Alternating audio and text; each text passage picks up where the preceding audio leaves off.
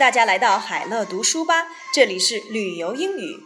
今天呢，我们来说一说礼仪当中的打招呼。嗯，我们来看一下这段对话。Hi, how are you? I'm good. How are you doing? Pretty good. Where are you from? I'm from China.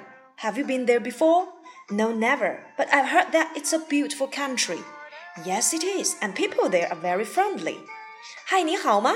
我很好。你呢？嗯，还不错。你是从哪儿来的呢？ 我是从中国来的。你去过中国吗？没有，但是我听说中国是一个非常美丽的国家。没错，而且中国人都非常的友好。打招呼我们常用到的一个句子就是 How are you? How are you? How are you? How are you? OK，你好吗？我们还可以使用 How are you doing? How are you doing? 或者是近来如何？How is it going? How is it going?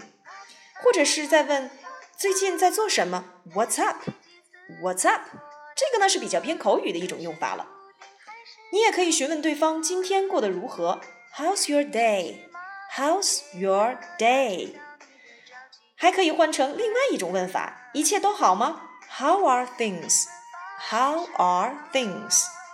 当然，我们也可以使用 How have you been？How have you been？近来如何？这些呢，都相当于刚才我们所提到的 How are you？打招呼用语，我们再来总结一下吧。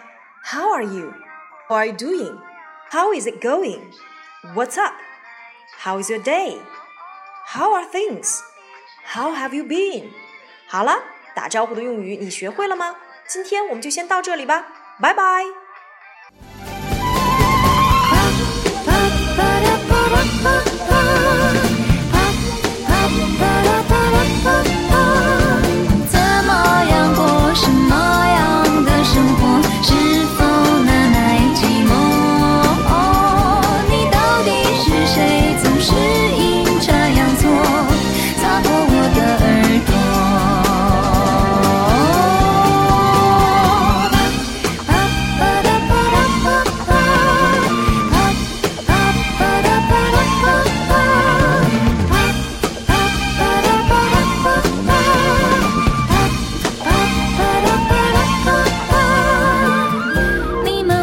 讲什么？口气会不会软软的？